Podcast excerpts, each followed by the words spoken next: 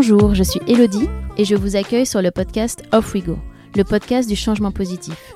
Vous entendrez ici des discussions inspirantes autour des différents objectifs de développement durable développés par l'ONU avec celles et ceux qui s'y consacrent aujourd'hui. Nous nous attacherons à comprendre comment mettre en action concrètement ces objectifs de développement durable au sein des entreprises, des collectivités, mais aussi à titre individuel. Car c'est ensemble que nous ferons de cette décennie la décennie du changement positif, celle de l'action. Les opportunités sont multiples et passionnantes.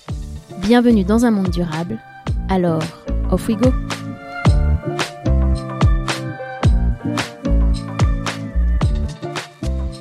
Faire connaître les objectifs de développement durable au plus grand nombre, Tel est l'enjeu que nous avons pour passer du discours aux actes et avoir un réel impact. Il est important de comprendre l'approche systémique des ODD. On ne peut pas traiter le sujet de la lutte contre le changement climatique sans s'assurer de l'égalité entre les sexes ou un accès à des emplois décents ou dans un monde en guerre. Je le répète souvent, mais il faut passer par une étape indispensable qui est de s'informer, de connaître les enjeux pour avancer dans le bon sens et ainsi créer ensemble de nouveaux récits. Pour faire passer les messages, tous les canaux doivent être utilisés.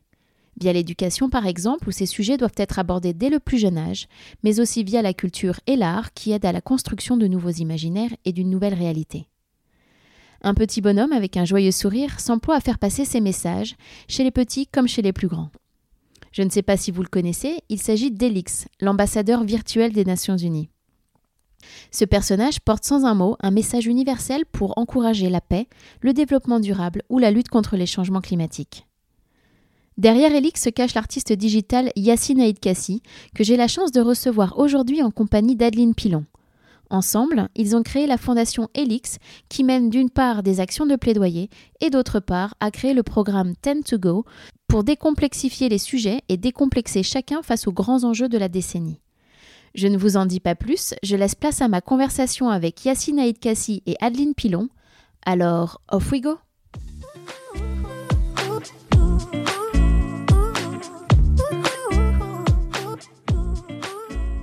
Bonjour à tous les deux. Bonjour. Bonjour. Merci d'avoir accepté d'être au micro d'Off We Go euh, aujourd'hui et merci de m'accueillir dans les locaux de la Fondation et de la société euh, Elix. Alors c'est un format un peu particulier euh, aujourd'hui puisque bah, vous êtes deux euh, à mon micro, mais pourtant vous n'allez pas euh, échapper à la présentation traditionnelle. Alors je vais vous demander de nous en dire un petit peu plus sur vous et comment vous en êtes venu à, vous intéresser au sujet de développement durable. Voilà, est-ce que ça a été un déclic particulier ou si ça a été un processus un peu plus long? Donc, euh, ben, je m'appelle euh, Yassine Aïd Kassi, je suis un, artiste, euh, un artiste transversal, digital, un artiste du 20e et du 21e siècle, donc forcément qui utilise les, médias de mon temps. Et parmi ces médias, partis depuis, depuis 10 ans, se sont retrouvés la question des, des réseaux sociaux et comment est-ce qu'on crée du langage universel en utilisant ces réseaux qui, par définition, n'ont pas de frontières, n'ont pas de limites. Et c'est comme ça que j'en suis arrivé à la création euh, d'Elix, qui est un dessin, le mhm. dessin faisant partie euh, de ces euh, médias qui n'ont pas de frontières, pour le meilleur et pour le pire, hein, puisque on a vu dans l'histoire récente qu'un simple dessin pouvait déclencher des, euh, des réactions en chaîne euh, absolument euh, d'une violence, d'une violence inouïe.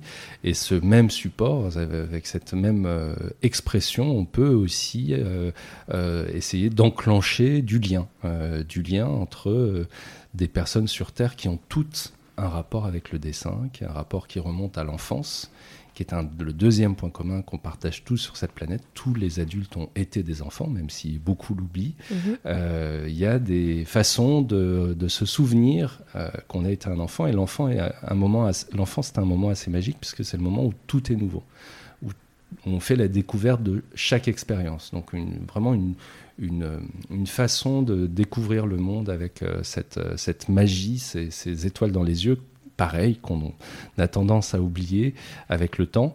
Et le troisième euh, des points communs, qui est aussi de l'ordre du langage, et que Elix arbore, euh, vraiment c'est la première chose qu'on voit sur lui, c'est le sourire. D'ailleurs, le, le, sourire est commandé par 17 muscles. Je ne sais pas si ça a un lien avec les 17 ODD, mais en tout cas, les 17 muscles faciaux qui fait qu'on soit indonésien, euh, coréen, américain ou mexicain, tout le monde peut sourire et c'est déjà une façon d'aborder l'autre avec un grand A, mhm. quelqu'un qui est différent de moi. Et de cette façon, avec son sourire, ses bras ouverts, Elix, à travers les réseaux sociaux, il dit à l'autre, nous sommes un, nous avons un destin commun. Euh, et c'est de cette façon-là euh, qu'il a croisé le chemin des, Nations Unies, qui en ont fait un, ambassadeur euh, sur les réseaux sociaux, digital, pour aller porter cette, cette idée du commun qui m'a amené sur des routes beaucoup plus larges que la seule question artistique et qui sont des chemins on va dire, diplomatiques, d'engagement, de rapport avec le, avec le monde qui font que, effectivement, c'est un, un art euh, très, euh, très particulier, euh, en, prise, en prise avec son temps. On y reviendra sur les, sur les valeurs d'Elix. Adeline Alors moi, je m'appelle Adeline Pilon. J'ai créé la fondation Elix avec Yacine il y a un peu plus de trois ans maintenant. Avant cela, je travaillais dans le marché de l'art à travers un média que j'avais créé ainsi qu'une société algorithmique appliquée au comportement dans le marché de l'art. Et en fait, je suis arrivée au développement durable de manière conceptuelle par Elix et après de manière opérationnelle par Yacine qui m'a embarquée pour créer la fondation Elix. Donc du coup, je suis très récente, entre guillemets, dans, euh, dans le portage des ODD. Mais c'est peut-être d'ailleurs un de mes grands euh, succès sur les ODD, c'est d'avoir réussi à, embarquer quelqu'un comme, euh, comme Adeline dans cette, dans cette histoire-là, puisque, encore une fois, les ODD, c'est une question de coopération et, on a vraiment besoin de tout le monde, de tous les talents. et donc, ça a été une une rencontre et euh, une, aventure commune qui a été vraiment déterminante. Alors vous avez parlé du, enfin, de la naissance euh, d'Elix, mais euh, j'aimerais bien savoir peut-être un petit peu plus en détail comment il est devenu ambassadeur des Nations Unies. Euh, bah, J'ai parlé de son, de, son, de son caractère, de, son, de cette idée de commun. Et effectivement, euh, bon, à titre personnel, j'ai toujours été une, une, personne euh, engagée ou une personne qui a envie d'avoir un, un, impact sur son, sur, son, sur son temps, sur son environnement. Et j'avais préparé un, un, dossier euh, que je m'apprêtais à envoyer à, à l'UNICEF, en fait, en me disant, bah, l'X pourrait être utilisé dans des écoles un peu partout dans le monde parce que ça crée un tiers de confiance et que, euh, quelle que soit sa culture, son genre, euh, son, sa langue, euh, ça pourrait permettre de, travailler sur du langage comme ça non verbal. Et donc vraiment, j'avais le dossier sur mon bureau et la, magie des leaks, ou d'autres appelleront ça la loi de l'attraction, je sais pas. La, sérendipité. La sérendipité fait que vraiment, cette, cette période un peu folle de cette année 2014, où je lance Elix sur les réseaux, où ça crée une nouveauté. Beaucoup de gens qui en parlent, qui en parlent entre eux, et ça arrive jusqu'aux oreilles de euh, Bassir, qui est à ce moment-là euh, directrice de, euh, l'organisation d'information euh, des, Nations Unies à, à Bruxelles, qui entend parler d'Elix par plusieurs biais différents. qui prend contact avec moi. je vais à Bruxelles, je vais rencontrer l'équipe. Euh, et, c'était euh, l'été, euh, l'été 2014. Et en fait, c'est un été où, ben, malheureusement, une année de plus des tensions extrêmes entre Israël et, les territoires occupés fait que une, école qui est gérée par les Nations Unies qui est bombardée et il y a plusieurs vraiment du, personnel de l'école qui est, décédé. Et donc j'arrive à Bruxelles dans ce contexte-là. Euh, et donc on a euh, une, réunion avec euh, l'ensemble des pays du, bureau euh, et une, visio avec le, représentant de, des Nations Unies. En, Palestine, donc qui ont interviewé la veille par, CNN et qui, tombe en pleurs Toujours est-il que c'est une, c'est, un moment qui est assez fondateur puisque euh, moi je viens avec euh, mon personnage souriant euh, qui fait des, des blagues sur, sur Instagram, des, des, une approche très poétique. Il y a ce, ce, succès qu'il a sur, sur les réseaux sociaux et d'un coup je me retrouve confronté à la réalité de ce que de ce qu'est la, la diplomatie internationale. Et, et en fait, ben, je, présente mon mon projet juste après cette, cette intervention. Et il y a, quelque chose qui se passe qui est assez, euh, qui est assez émouvant. C'est de, je dis, ben voilà, le, le sourire d'Elix, c'est euh, le, le, chemin vers lequel on, on, se dirige, qui est à, l'opposé de ces, de ces larmes. En fait, c'est une sorte d'objectif. Le sourire n'est pas moins euh, grave, n'est pas moins important c'est une, façon d'être au monde, c'est une façon d'amener euh, la situation euh, qui nous éloigne de ces larmes, qui nous éloigne de la violence. Et le jour où un traité de paix euh, sera signé entre ces deux entités, ce qu'on souhaite hein, voir ce jour de notre vivant, et on, on verra le sourire sur le visage des personnes qui signeront avant la signature sur le, sur le papier. Et, euh, on a commencé une, une relation d'abord sur, euh, d'abord sur le, le, sommet climat de New York en 2014, euh, qui s'est poursuivi juste après. On a fait une version Helix de la Déclaration universelle des droits de l'homme, qui aujourd'hui est traduite en 540 langues sur Internet. Euh, qui a été euh, diffusé vraiment, euh, vraiment partout. Et de fil en aiguille, la relation s'est développée, les, énormément de, de, de, créations sur les journées internationales, jusqu'à 2015, l'année de la COP21, et la sortie des objectifs de développement durable pour laquelle justement l'équipe des Global Goals a fait la demande d'avoir une version Helix de ces 17 objectifs. Et donc vous avez ensuite créé la fondation euh, Elix. Alors pourquoi et, quelles sont ces actions? On a créé la fondation pour répondre à, à la vie d'Elix, enfin à l'évolution de la vie d'Elix. Yacine est artiste Elix était initialement un projet artistique, un projet qui est aussi devenu d'influence avec le succès sur les réseaux sociaux. Et ensuite, le fait est qu'Elix devienne ambassadeur digital des Nations Unies, qu'il soit présent euh, à la COP, parce que Yacine, la COP 21, puisque Yacine est artiste invité de la COP 21, qu'il représente les objectifs de développement durable. On voit qu'au projet artistique se greffent d'autres facettes, politiques, géopolitiques, d'influence, et aussi internationales. Et en fait, la fondation, pour nous, c'était une entité dans laquelle on pouvait à la fois avoir une présence locale forte et une présence globale, et également répondre à, différents, à toutes les facettes qui commençaient à s'accumuler autour d'Elix. Donc c'est comme ça qu'on a eu qu'on a eu la chance en 2018 de créer une fondation. Alors c'est une fondation sous égide, elle est sous l'égide de la fondation Bulukian et elle est reconnue d'utilité publique. Le projet de fondation était sur la table depuis 2015. Euh, en fait, j'ai fait un, TEDx euh, Sorbonne où j'ai eu le, à, ce moment-là une sorte de, déclic aussi, de se dire ben, la, vocation d'Elix, c'est peut-être aussi d'avoir une fondation qui puisse euh, être une sorte de maison pour toutes ces actions et tout le, rayonnement qu'on pourrait avoir sur ces, euh, sur ces sujets-là à l'international. Et il y avait même d'ailleurs une page, une page du site qui était une sorte de, comme de vœu. Hein. je parlais tout à l'heure de la magie, de la, sérendipité. C'est-à-dire que pour faire advenir la réalité, on peut l'imaginer et c'est ce qui est arrivé trois ans plus tard, trois ans après la, première, euh, la première euh, idée et puis le, et puis l'implication d'Adeline dans le, dans le projet qui a donné euh, une nouvelle dimension à, à Elix et à ce projet global. Alors comme vous le savez, le, podcast a pour but de mettre en lumière les actions positives autour des objectifs de, développement durable, c'est pour ça qu'on est ici. Est-ce que vous pouvez nous en dire un peu plus sur votre perception de cet agenda 2030 L'agenda 2030, je pense, j'ai une, j'ai eu vraiment la chance de le découvrir dans des conditions très particulières, puisque personne ne savait ce que c'était. Je veux dire, au niveau, euh, évidemment, les, personnes qui étaient en train de le rédiger, les, États. Euh, mais en fait, je l'ai découvert avant, avant sa sortie, puisque vraiment, c'était une commande de, travailler dessus. Et en fait, euh, il y avait une espèce de, dimension complètement utopique, c'est-à-dire de se dire, mais c'est incroyable ce truc-là, c'est exactement ce dont on a besoin.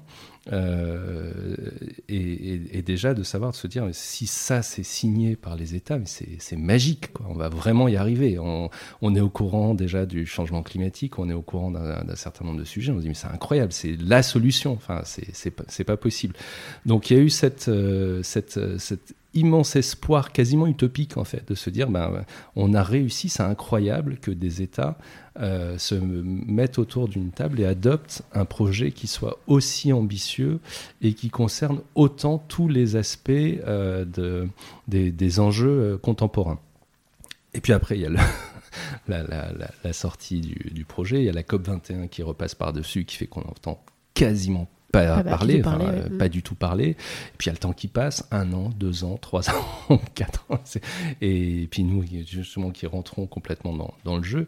Et il y a cette incompréhension, en fait, de se dire, mais c'est incroyable, on a un projet qui est, bon, certes, qui a, des, des, défauts de ses qualités, mais en gros, on n'a pas mieux. On n'a pas de meilleur euh, agenda, de meilleure boussole pour globalement sortir d'une série de crises qui se superposent, qui sont, imbriquées les unes dans les autres, euh, qui est justement un plan qui n'est pas un plan de développement comme on avait l'habitude avec des pays dits développés qui font de l'aide à des pays dits en développement. C'est même quasiment l'inverse, puisque les pays, en développe, enfin, les pays développés ont euh, bah, des empreintes écologiques euh, euh, incomparablement supérieures aux pays qui sont dans un processus de développement humain. Donc tout le monde est concerné, tout le monde a sa, a a part, a son travail à faire.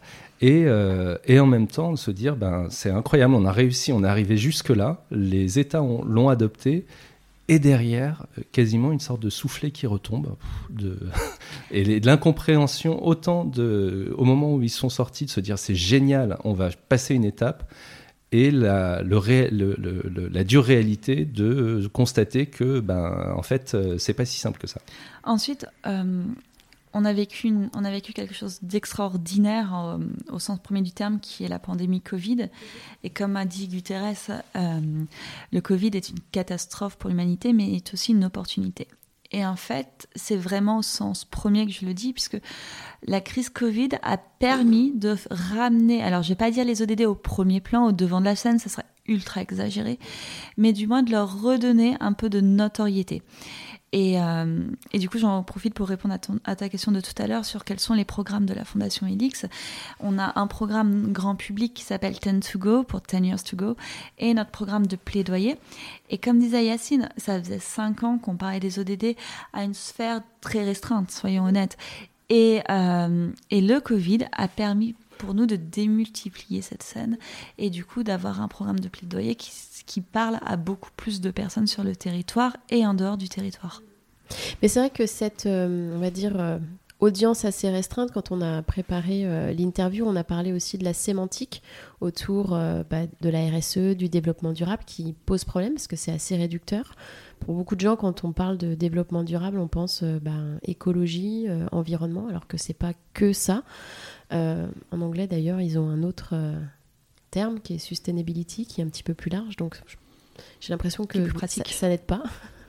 Qu'est-ce que, ouais, c'est un des nœuds, c'est un des nœuds du, du, problème en tout cas en France. C'est effectivement euh, ce, ce, cette, euh, cette distorsion euh, du signal, le bruit quand on parle d'objectifs de développement durable qu'on entend développement durable, et quand on parle développement durable, qu'on entend effectivement écologie, comme tu viens de le dire, c'est un des nœuds du, problème. Euh, c'est-à-dire qu'effectivement, le développement durable, c'est un modèle de développement qui, qui n'impacte pas les limites planétaires, mais qui est un modèle de développement économique euh, dans des conditions sociales euh, décentes pour, pour tout le monde. C'est ça le développement durable. C'est pas de planter des choux dans, dans le jardin pour euh, ça fait partie, mais c'est plus large, c'est plus vaste. Et effectivement, cette, euh, euh, ce malentendu, qui en plus en France est accompagné par en fait le l'ombre qui a été portée par la COP 21. la COP 21 c'est un moment extrêmement important, hein, mais qui fait partie des objectifs de développement durable. C'est-à-dire que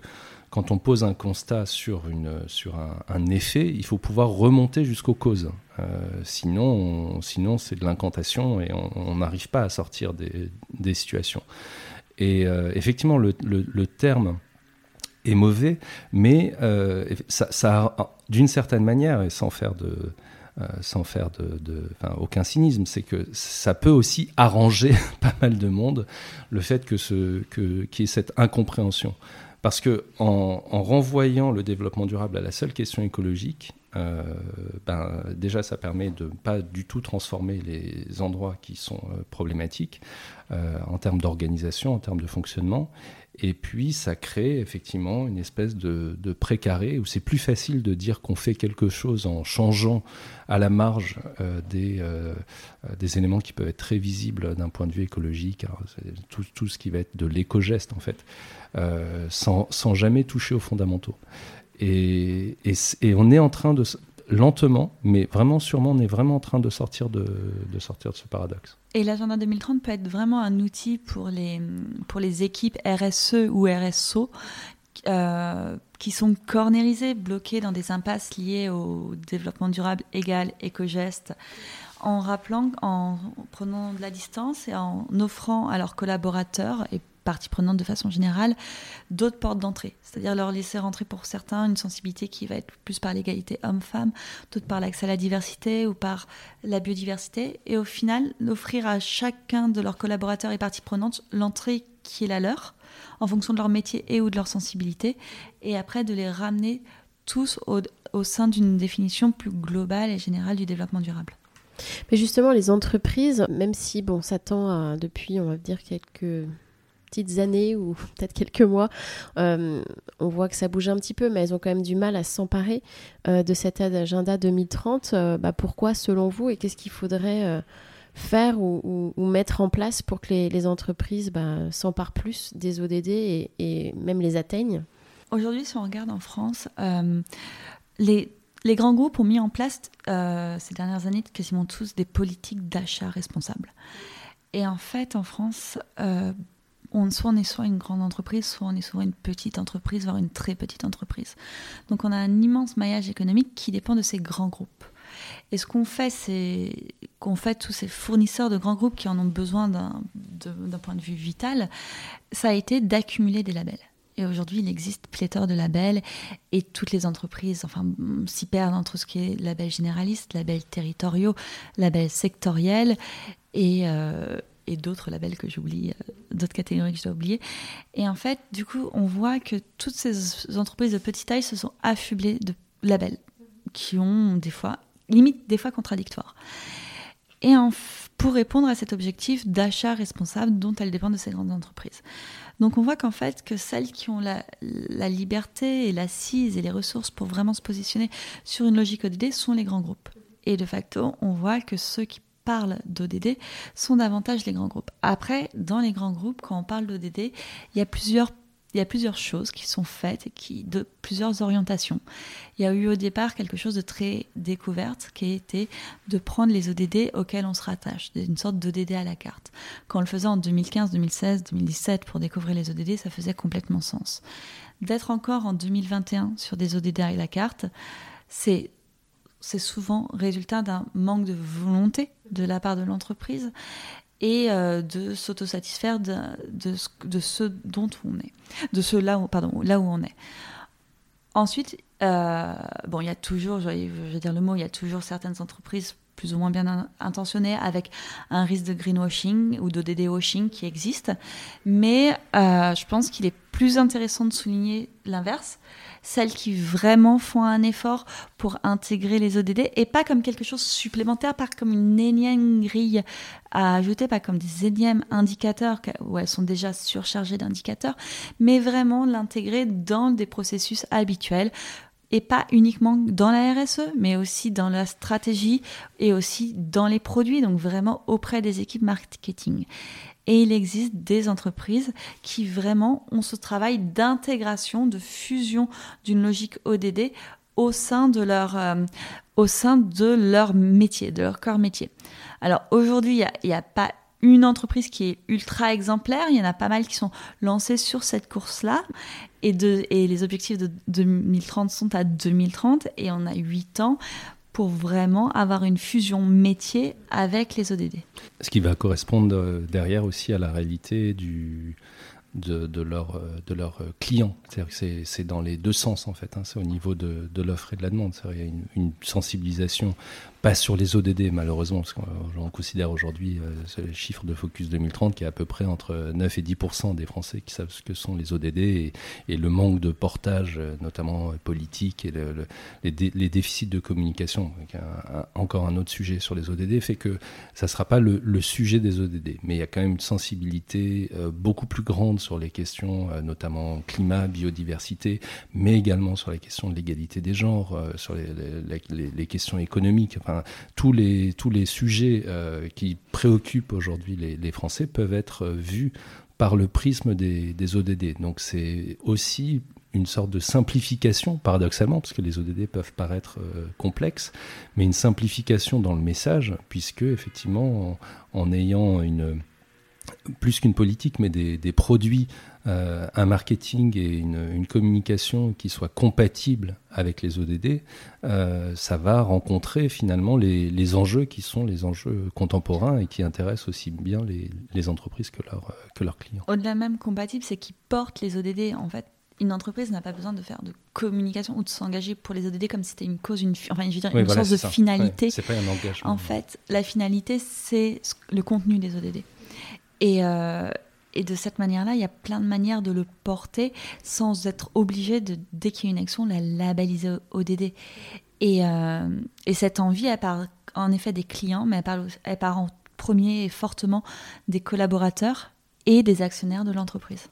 Oui, il faut, comme vous l'avez dit, que ce soit au cœur de la, de la stratégie de la société et avoir vraiment cette envie d'y aller. Quoi. Et, du coup, pour les, et pour les entreprises, il y a ce passage d'ODD qui était plus de l'ordre de communication, d'identification de leurs actions, à, à passer au cœur de la stratégie. Et après, il y a une question de dire que est-ce qu'à l'orée de l'année 2022, quand on reste bloqué sur de la communication, ce serait pas le moment d'accélérer un petit coup. Un petit peu, oui. Et vous l'avez mentionné, est-ce que vous pensez que bah, l'agenda 2030 est suffisamment porté par le, par le gouvernement? C'est pas, c'est pas, euh, en fait, euh, c'est pas tellement. Alors non, euh, évidemment, le, il n'est pas porté politiquement, mais c'est pas une question de gouvernement. c'est pas. Oui, enfin. Par, la classe politique, parce que je veux dire, l'opposition ne, porte pas plus, les ODD, mm. et, on n'a jamais reproché. enfin, l'opposition, j'ai jamais entendu l'opposition reprocher. C'est une question de gauche ou de droite. Non, c'est pas une question ni de ni de gauche ni de droite, ni du gouvernement ni d'opposition. C'est une question de portage politique en général, avec un reproche qui est souvent fait par la classe politique d'avoir un, un, programme qui est euh, souvent jugé comme trop compliqué euh, et aussi qui a ce, défaut de sa qualité de venir des Nations Unies plutôt que euh, d'être un plan de l'État. Mais et, là-dessus, il faut vraiment toujours rappeler que c'est vraiment la, société civile qui a porté les, objectifs de développement durable, des, organisations qui sont réunies depuis 2012 à Rio. Et oui, les les ODD ont été adoptés, mais c'est vrai qu'il n'y a pas de portage politique. Enfin, euh, ça commence et on essaye de faire notre part euh, par rapport à ça. Et un portage qui qui accélère, qui augmente, mais aujourd'hui, ce n'est pas un... effectivement, il y a pas, on entend beaucoup moins parler euh, des objectifs de développement durable qu'on peut entendre parler des accords de Paris. Alors, l'avantage des accords de Paris, c'est qu'il s'appelle accord de Paris, donc Cocorico, Paris, c'est en France, donc on, va parler beaucoup du sujet. Peut-être que, euh, peut-être que, je sais pas, en Norvège, on va plus parler de la COP ou de la question climat que des accords de Paris. Euh, donc, il y, a, ce côté peut-être un peu chauvin, hein, il faut le dire, et et puis cette, cette dimension très, euh, très systémique euh, qui est quasiment incompatible avec les modes de fonctionnement des organisations qui sont plutôt très silotés. Et on le voit même dans la manière dont ils sont, euh, dont ils sont pilotés dans la, plupart des États. Hein, c'est pas spécifique à la France. c'est très difficile d'avoir un portage politique d'un plan qui va concerner potentiellement 17 ministères. Euh, comment est-ce qu'on fait? Et ce malentendu euh, français du rapport au développement durable fait qu'on va souvent penser qu'effectivement les ODD, c'est un plan euh, qui a à voir uniquement avec l'écologie, alors que c'est un plan de gouvernance, un plan qui concerne l'ensemble des... Et d'ailleurs, c'est pour ça que le pilotage des ODD en France est attribué au commissariat général sur le développement durable, qui est un commissariat au sein du ministère de la Transition écologique. Donc du coup, euh, ce placement de pilotage est, le, est, la chose la plus révélatrice de la confusion des genres euh, portés autour des ODD. Où est-ce que ça devrait être? Alors, c'est la grande question, Question, épineuse. Alors, nous, la Fondation Elix, ainsi que beaucoup de, de D'acteurs, ODD. Il y a une forme de consensus qui existe euh, auprès de tous ces acteurs ODD que le pilotage des ODD serait plus à même d'être placé à Matignon, mais avec un lien très fort avec Bercy. Donc ça serait un pilotage Premier ministre avec une relation, une courroie de transmission euh, très efficiente avec, euh, avec les finances publiques. En, fait, euh, pour que les ODD deviennent vraiment une feuille de route euh, globale qui concerne tout le monde, euh, en fait, on, aurait besoin que les organisations les mettent en, place, non pas parce qu'elles sont engagées. On ne peut pas attendre de toutes les entreprises, de tous les citoyens qui soient, ouvrez les guillemets et fermez-les, engagés, parce que ça va correspondre, ça va toujours limiter le public. Aujourd'hui, on a besoin de tout le monde, et pas uniquement des gens qui sont engagés. Et on ne peut pas reprocher aux gens qui ne le sont pas de ne pas l'être, parce qu'au final, le résultat, c'est qu'on ne va pas atteindre l'objectif. Or, quand on remplit sa feuille d'impôt, euh, on ne nous demande pas d'être engagé, on nous demande De d'avoir payer. euh, de payer, de payer et d'avoir dans les deux sens, d'avoir des incitations et de, de, de payer pour des. des- En fait, c'est c'est vraiment un, fonctionnement. Le, le- c'est c'est le- la, la- la règle du jeu du, du Monopoly. Euh, et en fait, cette, cette dimension de définir la règle, c'est-à-dire que si la règle reste la même, mais que d'un autre côté, on demande euh, à chacun d'être engagé, mais qu'on se rend bien compte, on, a- vu ce que ça a pu générer comme tension sociale euh, sur la question des gilets jaunes. Euh, si on garde exactement le même système de fonctionnement, mais qu'on va taxer un endroit qui est vital pour les gens, on va être sur des tensions et, sur une incompréhension qui est le contraire d'un pilotage qui serait effectivement global, avec des incitations positives. Si je détaille, si je détaille la réponse euh, sur le pilotage, en fait, de placer de le placer à Matignon, ça permet en fait d'adopter cette transversalité et de déciloter et en même temps d'avoir une légitimité. Donc c'est deux choses, c'est tout autant la transversalité que la légitimité. La courroie forte avec, la, avec Bercy, c'est pour ce que dit Yacine en termes de, de plateau de Monopoly, c'est vraiment Bercy qui tient les règles du budget et aussi comment on dépense et comment on alloue ce budget. Alors il y a ça on va plutôt parler aussi de taxonomie, de, fi- fiscalisation, puisque de fiscalité, pardon, puisque c'est pas juste de payer l'impôt. L'État ne fait pas que récolter de l'impôt, il l'alloue, il le dépense aussi. Et donc du coup, c'est aussi bien la subvention, c'est des crédits d'impôt, c'est des reports, des reports, des facilités de trésorerie. C'est tous ces outils financiers qui peuvent être aujourd'hui mis à disponibilité pour atteindre les objectifs de développement durable. Oui, avec Et une il y a- politique un peu d'incitation. Parce que Oui, mais là, ça Exactement. serait Et direct. c'est de l'incitation. Mm.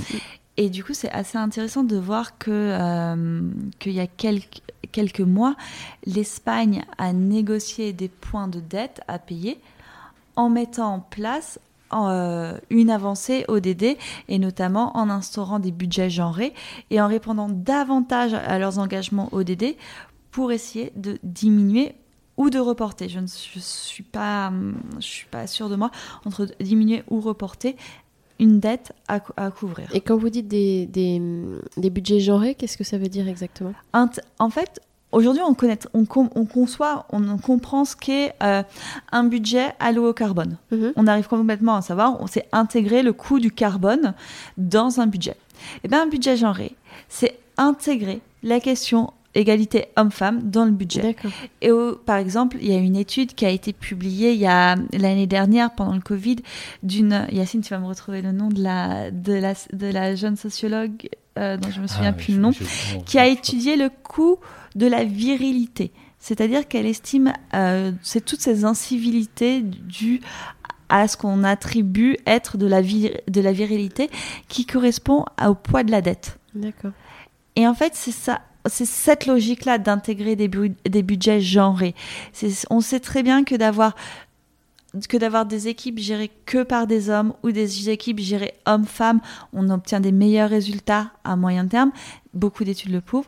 Et donc, du coup, d'intégrer ces budgets genrés, c'est réintégrer au même, au même titre qu'on sait réintégrer le carbone dans des budgets, réintégrer les externalités positives et négatives d'avoir ou de ne pas avoir Mhm. des équipes à parité. D'accord, je connaissais pas du tout. euh, Enfin, je connaissais l'impact des, enfin, l'intégration des externalités positives, euh, négatives, etc. Mais euh, Bah, l'égalité homme-femme en est une autre. ouais, On est d'abord allé sur le carbone, on va sur l'égalité homme-femme aujourd'hui, et après on arrivera probablement sur des questions de diversité parce qu'on parce que alors ça se fait beaucoup plus aux États-Unis enfin dans les pays anglo-saxons parce qu'on peut le mesurer en France on n'a pas le droit de le mesurer mais d'avoir des équipes diverses en termes d'ethnie de culture sont- on obtient des résultats plus riches que des équipes euh, Pour ça, il faudra une évolution de la législation, parce que Ouais. c'est vrai que pour l'instant en France. Mais c'est- vraiment ça qui est au cœur. des prochaines euh, étapes. C'est vraiment ça qui est au cœur des ODD et qui est, qui est important de comprendre. C'est-à-dire que euh, l'engagement fait qu'on va, on va tout de suite partir de, de l'effet. On va pas effectivement le changement climatique, euh, des incendies dramatiques, etc. Donc on va s'engager sur le climat. Et c'est normal, c'est compréhensible, c'est mais en fait, tout est connecté. C'est-à-dire, euh, même on voit sur la crise euh, Covid, euh, euh, c'est une superposition, un empilement de, crises qui fait que on peut avoir un, effet et un co-bénéfice ou une externalité positive sur quelque chose qui n'est pas au cœur du sujet qui produit l'effet. Euh, et, du coup, on remonte les choses comme ça. C'est-à-dire qu'il y a un, rapport évident entre euh, effectivement l'égalité entre les genres et euh, le, le- le- le- les, impacts et la, façon de la résilience vis-à-vis du, changement climatique. De même qu'il y a un rapport entre le rapport au vivant, notre, notre rapport au vivant, et les, les zoonoses et la question des, des- forêts euh, euh, entraînent euh, aussi ben, de- de- des puits de carbone qui sont détruits. Enfin, il y a cette interconnexion très très fine et qui est, assez- qui est vraiment bien, bien vue dans les objectifs de développement durable, qui fait que lutter contre le changement climatique, c'est également s'engager pour l'égalité entre les genres, c'est également s'engager pour la réduction des inégalités entre les pays, à l'intérieur des pays, etc., etc. Et on peut le prendre dans tous les sens, ça fonctionne toujours. Ce qu'on disait tout à l'heure, c'est pas que des questions environnementales, c'est bien les, plus questions, large que ça. les questions environnementales sont les conséquences de notre de, de- de- de mauvais fonctionnement systémique. Si on modifie ces conditions systémiques, on va avoir des impacts positifs euh, sur l'environnement, tout en évidemment réparant en parallèle ce qui peut être euh, réparé et en partant sur des objectifs de régénération, euh, en étant euh, effectivement encore plus volontariste sur, le, sur le- le- la conduite du monde et, et sur le temps qui nous reste. C'était Lucille Poulain, la sociologue qui a travaillé sur le coût, sur le coût de la vérité. Et le coût de la vérité et, et- enfin, les dégâts causés par la vérité sont égaux, sont égaux au, au service de la dette. Donc tout ce qu'on paye tous les ans pour rembourser notre dette. C'est ça là. tout ça, c'est dans le programme Ten to Go, celui-là sur Génération Égalité qu'on peut retrouver sur Pas le, la dette en soi, c'est le coût de la dette évidemment. Et euh, vous avez aussi des actions autour de l'éducation. Euh, Est-ce que vous pouvez nous en dire un petit peu plus euh Il y a, deux choses. Euh, c'est vrai que la jeunesse, c'est un. euh, On a, vraiment beaucoup, beaucoup, et les organisations internationales ont beaucoup compté, fait appel à la jeunesse sur euh, des, les sujets de transformation et notamment sur la question du, climat. Il y a eu des grands mouvements de jeunesse, et les, grands mouvements, enfin tout le mouvement autour de, Greta Thunberg, des, Fridays for Future, et- etc. Et en fait, il y a quelque chose qui a double tranchant. C'est-à-dire que, évidemment, la jeunesse inquiète de, de, l'avenir, de, des conditions de vie dans lesquelles elle va pouvoir se développer. Mais c'est pas elle qui a les clés de la transformation. Elle a les clés de la transformation sur le long terme. Et on est aujourd'hui sur un changement à court terme. On est un changement, quand on parle de 10 ans, c'est rien. Euh, transformer le- les organisations en 10 ans, c'est pas, on ne peut pas attendre que la jeunesse euh, passe aux manettes, ça sera trop tard. Donc euh, on doit évidemment sensibiliser la jeunesse et lui donner des, les outils et euh, cet agenda. Et je vais revenir sur la question de l'éducation. Mais l'enjeu, il se joue malheureusement sur des générations qui sont plus jeunes depuis un certain temps, mais qui ont largement 10 ans encore à vivre pour pouvoir permettre de changer de, le braquet. Après, opérationnellement, euh, nous, on a notre programme grand public qui s'appelle Ten to Go, qui a pour objectif en fait de suivre les grands sommets internationaux et de les décrypter à tout public, adultes comme enfants, et de les lier aux cibles des objectifs de développement durable sans pour autant atteindre évidemment du grand public qui connaissent les cibles des ODD. Ça n'aura aucun sens. Et en fait, ce programme qui aujourd'hui en est à son cinquième chapitre, le prochain chapitre sera publié en mars 2022 pour le forum sur l'eau de Dakar. Et aujourd'hui, en fait, labellisé et intégré dans les ressourceries euh, pour les jeunes, pour la jeunesse de l'UNU, euh, de l'UNESCO et maintenant est, euh, est validé par, euh, par l'inspection des programmes de l'éducation nationale. Et aujourd'hui, on travaille de plus en plus avec le ministère pour pouvoir promouvoir ce contenu DCP au terminal et de l'adapter et de le rentrer en manière à travers différentes matières, à travers différents, à différents moments au sein de la journée de classe, en scolaire et en parascolaire, et d'adapter ce programme aux besoins qu'a un CP et aux besoins qu'a un terminal. On a une autre collaboration avec le ministère de l'Éducation nationale euh, qui est autour des éco-délégués. Yacine a été euh, le président du jury de la première édition du prix des éco-délégués. Et on, et, on, et on, compte bien continuer avec le ministère pour renforcer déjà ce nombre d'éco-délégués dans toutes les écoles, qui commence à partir du CM1. Comment ça, comment ça fonctionne?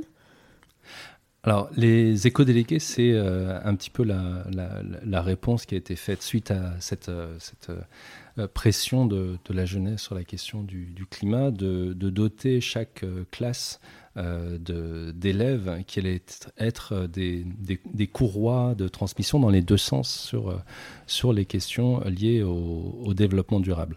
mais le développement durable, encore une fois, c'est plus large que l'écologie. Donc il y a cette, euh, première dimension et en fait c'est aussi des, euh, élèves qui vont être les ambassadeurs euh, des objectifs de développement durable au sein des classes. Donc comment ça se passe? Ce prix des éco-délégués, c'est des projets. des projets transversaux, ils vont concerner, ils vont concerner plusieurs enseignements. Hein. Il n'y a, a, pas un professeur euh, qui est particulièrement plus euh, euh, lié au sujet que, d'autres. Hein. C'est le, prof de SVT aussi concerné qu'un prof d'histoire ou de, géographie. Et sur ces projets, les élèves vont réaliser une, courte vidéo d'une minute, une minute trente pour montrer ben, comment est-ce qu'ils sont impliquer les élèves, euh, la genèse du projet et le résultat euh, final. Et les, projets qui ont été primés étaient les, projets qui avaient euh, la plus grande justement transversalité, une vision la plus holistique possible, et il y en a. Et c'est d'ailleurs vraiment étonnant un projet de, de quasiment urbain sur une, sur une cour d'école, une végétalisation comme ça d'une cour très très minérale, où les enseignements artistiques allaient être autant euh, impliqués que la dimension vraiment écologique au sens scientifique du terme, que la dimension euh, économique pour comment faire euh, exister le, projet. Et donc c'est intéressant parce que c'est vraiment le monde dans lequel ces, enfants vont, grandir, cette euh, plus grande implication des sujets. Et en somme, de manière totalement alignée avec l'éducation nationale, là encore, on sort le concept d'éco-délégué au, au début réduit au côté éco-geste à une vision ODD et un, et un projet systémique. Mais ce qui est complètement la vision, pour le coup, de, de l'inspection générale et, mm. et, de cette éducation au développement durable qui travaille quand même sur le sujet depuis 20 ans et qu'il faut saluer puisqu'on a vraiment la chance d'avoir ces, euh, ces, personnels qui sont, pour le coup, très, mm. très, plus que sensibilisés. Ils font partie de, de cette transformation sur le fond et sur le long terme. Euh, et pourquoi est-ce que c'est important de mettre l'art au service des ODD euh, alors, il y a plusieurs réponses. il y a plusieurs réponses, effectivement. En fait, c'est important de mettre. alors, il y, a, il, y a, il y, a, deux choses. Il y a l'art et il y a la culture en général. Alors, je, vais, je vais répondre euh, sur, euh, sur l'art au départ. Parce qu'effectivement, euh, les, les, les, ODD, c'est euh, un, un, plan Déjà, c'est un, plan avec euh, des indicateurs, euh, euh, des, des, cibles. C'est quelque chose quasiment très comptable. Hein. C'est très très opérationnel finalement. Mais, et ça nous parle d'un temps, donc 2030, qui certes c'est demain, mais on a quand même besoin de se projeter. On a quand même besoin d'avoir une idée de ce à quoi ça pourrait ressembler. Et Ça, en fait, le cerveau humain est absolument incapable de faire ça. On est, on a ce cerveau reptilien qui fait qu'on va réagir de manière euh, très vive à ce qui s'est passé la veille et que euh, on va oublier euh, plus ou moins volontairement ce qui s'est passé il y a 50 ans et qu'on aimerait plutôt ne pas revivre, par exemple. Et, l'art, il a cette, l'art a cette capacité à rendre tangible, à rendre sensible ce qui n'est pas visible. Euh, et à le mettre à notre disposition. C'est-à-dire que ça va euh, euh, impacter notre quotidien, notre vision sensible de maintenant, du présent, sur des, des, phénomènes qui sont peut-être plus longs, plus, plus, plus complexes et ça va leur donner une matérialité, ça va provoquer une émotion par rapport à ça. Donc ça va venir euh, percuter notre euh, cerveau reptilien à un endroit où justement on aurait peut-être besoin de se projeter à plus long terme. Ça c'est sur la partie artistique. Et puis il y a une deuxième chose qui est vraiment capitale, c'est la dimension de la culture. Parce qu'en fait, on est des êtres cognitifs et émotionnels. Certains sont plus cognitifs, d'autres sont plus émotionnels. Certains sont vraiment un équilibre entre les deux. Et en fait, de parler que de manière cognitive, on répond à la moitié de ce qu'on est. Et donc en fait, de ramener la culture et l'art permet en fait d'embrasser 100% de notre humanité. Et la culture, c'est, je parlais tout à l'heure bah, par, rapport par rapport à Elix, de ce qu'on avait en commun. La culture, c'est déjà notre langage, la langue qu'on utilise, les, références qu'on a, euh, la perception qu'on a euh, collectivement de ce qu'est un parcours, par exemple, réussi. Qu'est-ce que ça veut dire de réussir sa vie? On ne répond pas du tout à cette question de la même manière dans les années 30, dans les années 50, dans les années 80 et même il y a 20 ans. Parce que la culture porte les valeurs. La culture porte les valeurs, porte un imaginaire, porte une réalité. Et en fait, la culture des ODD, c'est aussi peut-être se dire que réussir sa vie, c'est pas uniquement, ou justement peut-être l'inverse, ça ne procède pas d'une accumulation matérielle. C'est peut-être une expérience, un respect avec son environnement, un lien avec les autres, avec le vivant, avec, euh, avec ce, ce, basculement d'une idée de croissance à une idée de prospérité, et de prospérité qui n'est possible que dans un cadre environnemental qui soit viable. Et social. Social. Dans les limites planétaires, comme euh, Exactement. le dit euh, Kate. Euh, Kate Raworth, ouais, dans, le, dans le donut, mm. effectivement. Et ensuite, Yacine a une très très belle image de, des ODD et de la culture et du blanc qui les entoure. Oui, c'est effectivement quelque chose qui revient souvent de dire il y a 17 ODD et la culture n'y est pas. Et en fait, effectivement, quand on regarde cette roue des ODD, je pense que tous les auditeurs de Off We Go ont en tête, euh, il y a 10, ces 17 couleurs, mais autour de ces couleurs, entre les couleurs, il y a ce blanc, ce blanc qui les réunit, euh, puisque finalement, euh, si on enlevait le blanc et que toutes les couleurs se mélangeaient, ça ferait une espèce de marron moyen. Et ce blanc, c'est la culture. C'est ce qui fait le lien entre ces différents sujets, ce qui fait qu'on a un, commun, ce qui fait qu'elles se touchent sans se, enfin, sans se mélanger au, sens euh, chromatique. C'est-à-dire que chacune a, son identité, mais en même temps, elles font toutes partie d'un tout. Et c'est ça la culture. Alors justement, on l'a dit, les ODD, ce n'est pas qu'une affaire pour les entreprises ou pour euh, l'État. Euh, nous, en tant que citoyens, on peut faire partie de cet agenda 2030. Donc, euh, selon vous, qu'est-ce qu'on peut faire en tant que citoyen pour, euh, pour atteindre les ODD Déjà, la première chose, euh, c'est de savoir qu'ils existent. Alors, c'est pas quand on est citoyen, et déjà quand on est citoyen, on est concerné. Hein. Les ODD s'adressent aux États, aux collectivités, aux entreprises, aux organisations, quelles qu'elles soient, mais aussi aux citoyens, comme la Charte des Nations Unies. Hein. La Charte des Nations Unies commence à nous, les peuples des, Nations Unies.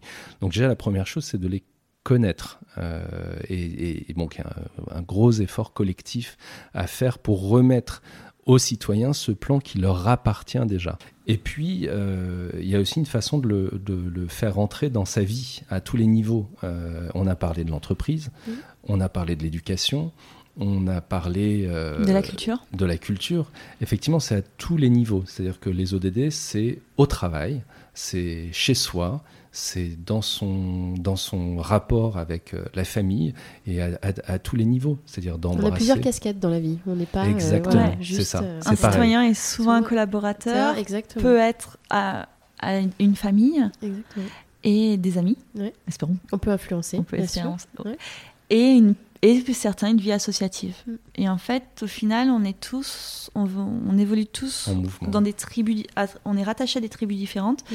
et on évolue tous dans des institutions différentes et on les cumule. Et au final, on est, à chaque fois, on peut porter quelque chose. Ouais, moi, ça, j'y crois, euh, j'y crois beaucoup. On a plusieurs casquettes et Mm. on a aussi un rôle d'influence, c'est-à-dire que on peut faire euh, plein de choses, mais euh, voilà, s'informer, se, se, voilà, on parlait aux autres. Et on est tous des liens, on crée des liens entre en les ça, divers, ouais. les divers univers qui nous composent.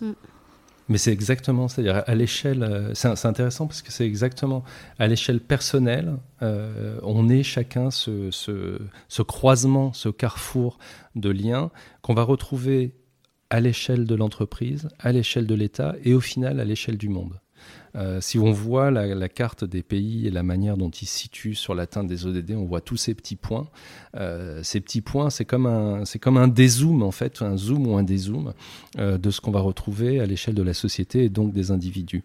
Et le fait de se dire qu'effectivement, je ne suis pas que euh, bah, la fonction que j'ai sur ma carte de visite, que je suis aussi une personne qui a des engagements associatifs, euh, qui va au théâtre euh, de temps en temps, qui, a voilà toutes ces, toutes ces facettes de la vie, la vie même la vie amoureuse, hein, allons-y, vraiment toutes les dimensions de la vie qui composent l'expérience d'une vie, tout ça est concerné par, les, par les ODD parce que aussi tout ça est menacé, on va dire d'une certaine manière, par euh, d'autres chemins qu'on pourrait prendre qui ne seraient pas, euh, qui n'atteindraient pas ces, ces objectifs. Donc vraiment, en fait, c'est, on a cette espèce de, de zoom ou de système fractal qui fait que le changement commence par soi-même. Euh, on porte la responsabilité de nos choix, de nos actions, et, et tout ça a un, un impact. Quoi. exactement. Et vous, qu'est-ce qui vous porte au quotidien? On est un début, nous, de, cellules ODD, parce qu'on a ces, parcours très, euh, très complémentaires. Et on se retrouve sur cette euh, plateforme à, à parler à des gens euh, très, très différents, l'aborder effectivement de façon cognitive et euh, émotionnelle. Et puis, ce qui nous porte, c'est aussi euh, l'espoir, hein, l'espoir, l'optimisme, de se dire, euh, effectivement, on passe beaucoup plus de temps à parler des problèmes que d'imaginer à quoi pourrait ressembler un monde derrière ces solutions-là. On n'échappera pas au changement climatique. hein. C'est, les, les- courbes sont, sont- On va essayer de, de modérer d'en avoir un moins grave que ce qui pourrait exister. Mais oui, on- on se dirige vers un monde très différent de celui qu'on a connu quand on, quand on est né. Mais c'est le cas en fait de toutes les générations. Euh, la question, c'est de savoir quelle va être la transformation, quelles vont être les possibilités euh, aussi positives de, euh, de transformation à, à l'échelle de, cette, de cet horizon qui est finalement un horizon assez court terme. Mais c'est vrai que c'est super important de, bah, de donner envie aux gens Ouais. euh, et, euh, et pour ça inventer comme voilà de nouveaux récits et, et faire en sorte qu'on on, on rende un peu ce futur aussi un peu désirable parce que c'est vrai que le bon le catastro- enfin, catastrophisme ça fait enfin ça donne envie à personne donc il faut Ici, on arriver est à très transformer ça optimiste. Ouais. par design, By a. Design. Il y a cinéma, mais aussi toute l'équipe. C'est vraiment, je pourrais, une condition sine qua non pour entrer, euh, pour entrer chez Elix. Et ensuite, on a cette vision très conceptuelle, très artistique, très quasi intellectuelle qu'on porte chez nous, mais on est aussi tous très ancrés. C'est-à-dire qu'on est des gens de projet. Et on peut faire des projets avec des partenariats avec des acteurs publics, avec des acteurs privés, des acteurs industriels, des acteurs culturels, des acteurs politiques, quel que soit l'acteur, mais on, on, veut, on veut du tangible, on veut du concret. On veut porter l'idée vers la matérialité, même si le projet final est immatériel, mais du moins on a une approche très projet et du coup ça répond aussi à la question de qu'est-ce qui nous pousse à agir, c'est qu'on veut voir nos projets aboutir, les, enfin nos projets ou ceux qu'on porte en coopération avec d'autres entités, mais on veut vraiment, on a, on veut se donner l'ambition de nos moyens Hmm. et avoir et mesurer l'impact et et aussi avoir pris plaisir à avoir réalisé ce projet. Alors notre conversation euh, touche presque à sa fin, mais avant de conclure, euh, bah, je voudrais vous poser mes petites questions rituelles. Alors qu'est-ce qui vous a inspiré récemment? Alors ça peut être plein de choses, hein. un livre, une personne, un documentaire ou autre chose. Non, aussi, moi, ce qui m'a inspiré euh, récemment, et, du coup, on est en plein dedans et on n'en a pas du tout parlé, mais c'est, l'émergence euh, actuellement qu'il y a autour de la question des, des métaverses et, des, NFT, mhm. euh, donc de toute la dimension des crypto-monnaies, qui est vraiment, qui a, qui, a qui a un potentiel absolument révolutionnaire. On ne sait pas jusqu'où ça va aller, si ça l'avenir nous le dira, mais il y a un potentiel qui est, qui est assez révolutionnaire et dans lequel je, je vois, on entrevoit euh, chez, chez Elix euh, un croisement euh, positif avec l'atteinte des objectifs de développement durable et des, systèmes de, de, fonctionnement qui pourraient vraiment être très compatibles avec d'autres formes d'économie, d'autres formes d'échange, d'autres rapports à la création de valeur et donc ça, c'est quelque chose qui est plus qu'inspirant. Hein. C'est une inspiration qui est devenue, euh, qui est montée sur le, sur le, sur le haut de la pile des, des, des, préoccupations et même des actions au sein de la Fondation et au sein de la société. Euh, que diriez-vous à ceux qui hésitent à se lancer, à s'engager dans cette démarche? Un conseil par où commencer? Moi, je dirais de, euh, de rentrer par l'ODD qui lui branche vraiment, il n'y a, pas un combat qui est plus important que l'autre, même si le climat est davantage mis en avant, mais tous euh, sont, importants.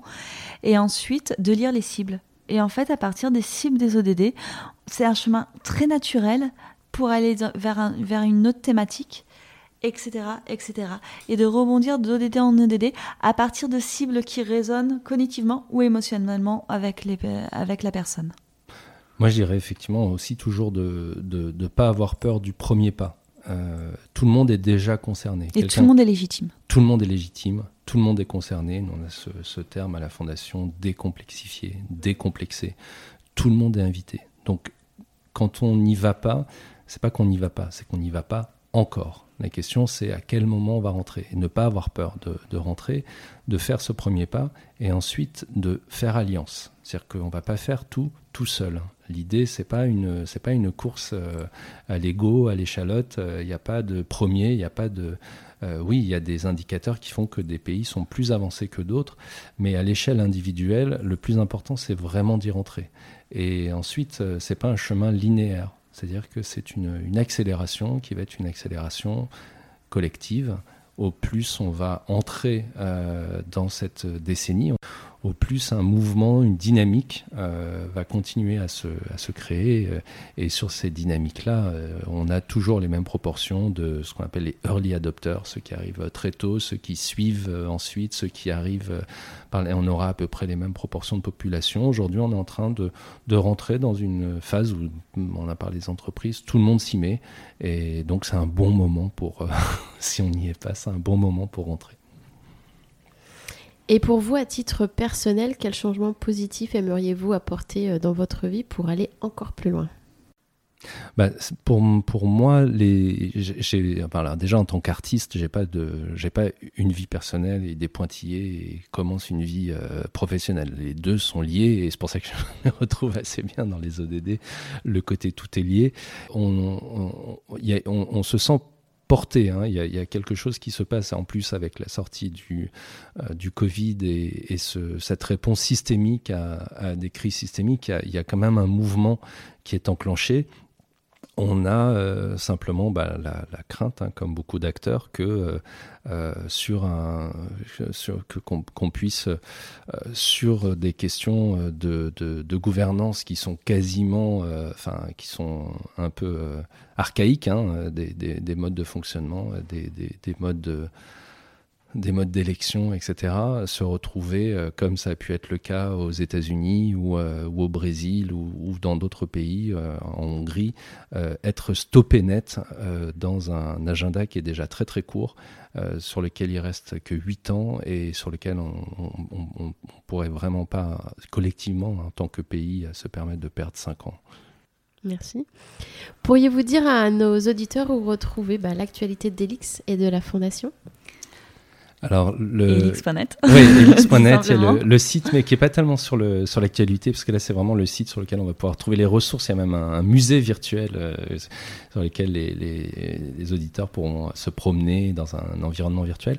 Et sinon, le mieux pour suivre notre actualité, c'est LinkedIn. Ouais, hein. C'est la page LinkedIn, la page de, LinkedIn la, ouais. de, la, fondation euh, sur le qui est aussi qui est la page de la société, de la société hein, qui, qui, est mise à jour aussi régulièrement. bien ce que fait parce que on est, euh, on n'est pas schizophrène. Hein. On n'a pas une fondation et une société. C'est juste pour répondre à des, à, à, comment fonctionnent les fondations d'utilité publique. On a dû extraire notre activité auprès des entreprises et des marques mmh. sur une société, mais pour mais c'est la même équipe qui bosse sur les deux sur côté fondation et côté société et on est tout autant fiers et à fond sur euh, les projets portés par la fondation et ceux portés par la société. Donc c'est pour ça que c'est un fil LinkedIn qui euh, qui valorise euh, les actions. Très bien, je le mettrai dans la barre euh, de description du podcast. Merci Adeline, merci euh, Yacine pour merci cette Lodi. conversation passionnante. Merci à toi et merci pour ce podcast qui contribue aussi à, à, à émulsifier les, les, ODD et changer d'échelle. Merci beaucoup, à bientôt. Merci d'avoir écouté cet épisode. Vous retrouverez toutes les références dans la barre de description du podcast. N'hésitez pas à le recommander autour de vous et à le partager sur vos réseaux sociaux. Si vous voulez continuer la conversation ou vous tenir informé de l'actualité du podcast, retrouvez-moi sur Off We Go le changement positif sur Instagram et Facebook. Et n'oubliez pas que la meilleure façon de soutenir le podcast est de laisser des étoiles et des commentaires sur les plateformes, et notamment sur Apple Podcast. Je vous retrouve dans 15 jours pour un nouvel épisode, et d'ici là, mobilisons-nous. À très bientôt.